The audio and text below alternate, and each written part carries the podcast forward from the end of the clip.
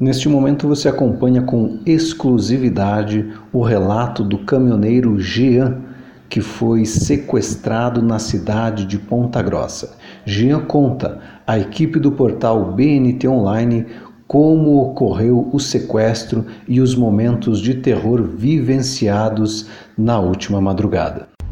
Ô chefe, bom dia, é o Jean. Eles me pegaram lá no posto, era três e meia, três e meia para quatro horas da manhã né? Me calçaram lá com o revólver, tudo. Aí fizeram eu dirigir o caminhão até na entrada de Palmeira, onde eu retornei o caminhão no primeiro trevinho, voltei, encostei.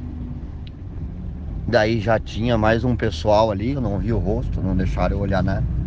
Na hora que eu encostei o caminhão, eu me pegaram pelo pescoço assim, né? Me jogaram dentro de um carro, ali de um Passat branco desse modelo mais novo começaram a andar comigo, a cabeça baixada no meio dos bancos ali.